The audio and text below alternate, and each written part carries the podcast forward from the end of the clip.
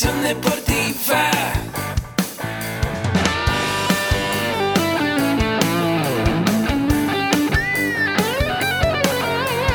Yo soy Ahmed. Somos guerreros.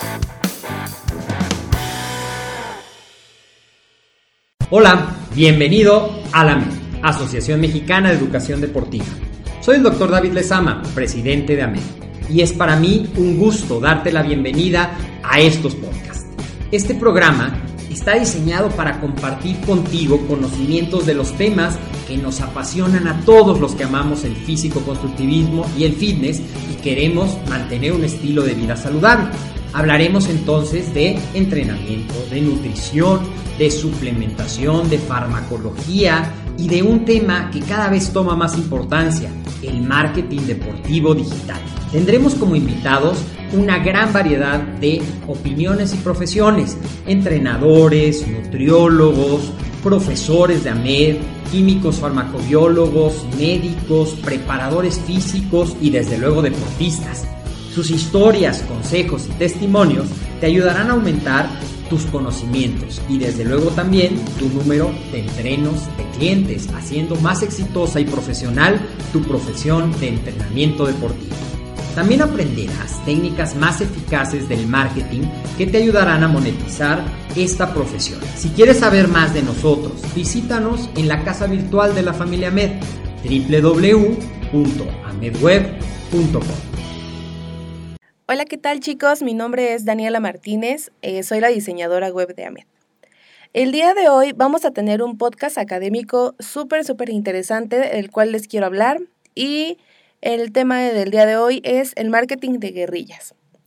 Bueno, pues eh, todos sabemos que el exceso de publicidad que existe hoy en día hace que sea más difícil para las empresas diferenciarse de los demás y llamar la atención a través de la publicidad.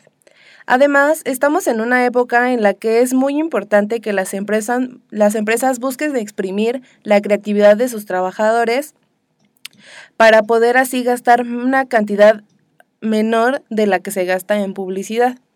Es muy importante que las empresas tengan un equipo de creatividad muy fuerte, muy grande y muy intenso para poder crear nueva publicidad y que pueda ser contrincante de otras empresas. Muchas veces nos hemos preguntado que cuál es la solución a no hacer una inversión demasiado grande y conseguir un buen impacto con las personas. Bueno, pues durante los últimos años se ha aparecido esta técnica que se llama marketing de guerrillas. Y bueno, pues seguramente lo has escuchado en algún lado, lo has leído y te has preguntado qué significa marketing de guerrillas y para qué nos va a servir. Bueno, pues no te preocupes que el día de hoy te voy a hablar sobre este tema. Bueno, pues em empecemos a explicar con qué es el marketing de guerrillas. Bueno, pues el marketing de guerrillas es una estrategia publicitaria que se utiliza para técnicas eh, publicitarias poco convencionales y que requieren una inversión mínima para conseguir una difusión máxima a través de ellas. Es decir, que es una técnica que se basa en hacer publicidad poco convencional que el consumidor ni siquiera se va a dar cuenta de que es publicidad y que no la va a considerar como una publicidad. Al no ser publicidad, una publicidad convencional, puede llegar a un grupo de personas muchísimo más grande y diferente al que regularmente se está acostumbrado. Em, a primera instancia, bueno, pues esta técnica se utilizaba por ser muchísimo más económica a otras técnicas de publicidad pero pues con la efectividad que ha generado es normal que suceda que conforme van pasando los tiempos y las generaciones, pues esto se ha vuelto más visual y viral, por lo que pues las empresas la utilizan ya más bien por la funcionalidad y efectividad que da.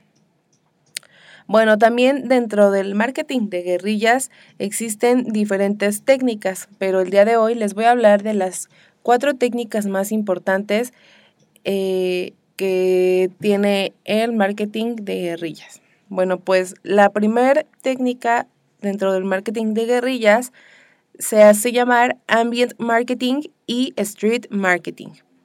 Eh, ¿Qué quiero decir con eso? Bueno, pues que es un espacio público con una gran afluencia de personas para que ésta cause un gran impacto.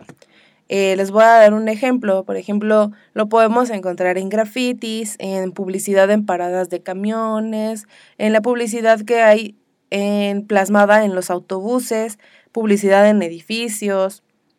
Yo recuerdo que alguna vez iba caminando en una plaza y encontré que en medio de la plaza había una maleta así gigante, gigante. Y pues esta maleta era de una reconocida marca que hace maletas que estaban estrenando un nuevo estilo de, de maletas en su marca. Entonces, eh, si te das cuenta, pues tú lo ves muy cotidiano, pero lo que quiere hacer esta marca es darnos una publicidad en la que tú como consumidor no te des cuenta que te lo están vendiendo, pero pues en realidad así es. Y no sé si se han dado cuenta también que ah, en los camiones ahí también eh, vienen plasmado con a lo mejor algún producto, alguna película, un concierto. Eh, la verdad es que este tipo de, de técnicas es muy común, pero nosotros como consumidores pues no nos damos cuenta y no nos percatamos de cómo las marcas nos atacan eh, por todos lados, ¿no? Entonces, esta es la primera eh, técnica, ambient marketing y street marketing. Perfecto. Bueno, pues la segunda técnica de la que vamos a hablar es la publicidad encubierta. Esta técnica también es eh, como la publicidad orgánica, no sé si han hablado de ella, no sé si han escuchado hablar de ella, bueno, pues em, esta técnica trata de mencionarnos la marca o el producto sin que nosotros nos demos cuenta. Aquí es muy, muy interesante cómo eh, las marcas utilizan esto para su beneficio, puesto que un ejemplo muy claro y que lo, vivimos diariamente y que es parte de nuestra vida cotidiana, pues es con eh, los chicos que hacen videos en YouTube, eh, las marcas, igual los chicos que tienen bastantes followers en sus cuentas de Instagram. Bueno, pues a estos chicos las empresas los buscan eh, para que ellos mencionen el producto em, de una manera en la que tú como consumidor no te des cuenta. Entonces, eh, ellos mencionan un producto y lo hacen parte de su video y, o de la descripción de la fotografía, dependiendo de qué plataforma estemos. Bueno, pero eh, nosotros nos cuentan los beneficios del producto y nos incitan a la compra de, de este mismo.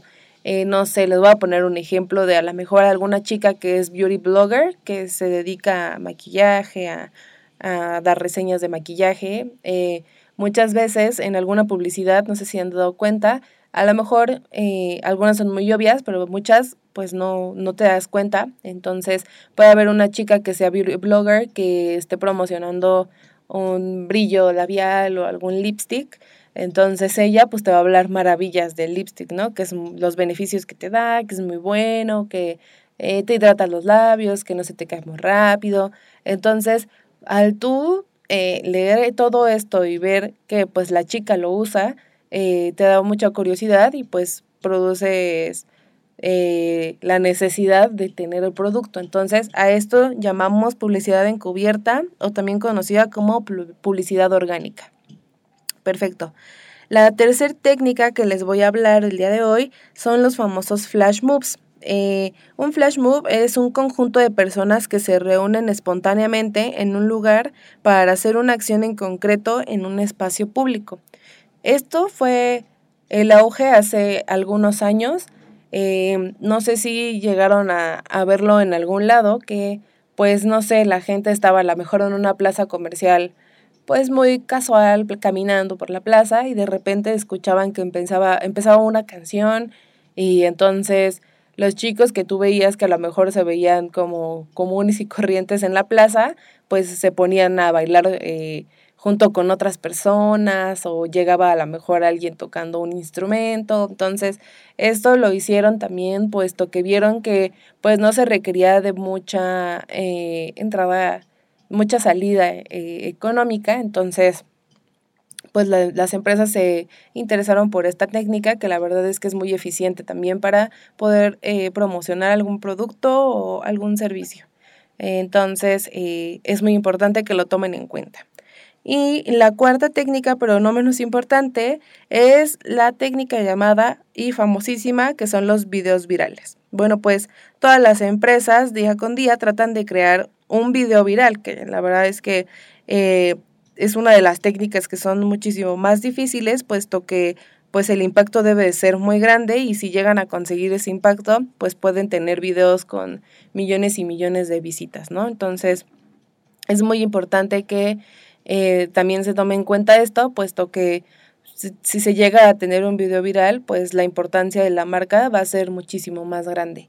Eh, un ejemplo que yo les puedo dar es, no sé si alguna vez llegaron a ver un video, que sí, seguramente sí, porque fue eh, viral mundialmente, de Edgar se cae o algo así, me, me acuerdo que se llamaba el video. Bueno, pues el chico este que sale, que es como el protagonista del video, eh, la marca Emperador se dio cuenta que era pues un video súper, súper grande y viral que dijeron y fueron muy inteligentes al invitar a este chico a colaborar con ellos en la marca. Entonces el chico apareció en uno de los comerciales de Emperador y pues también el video se hizo, se hizo viral.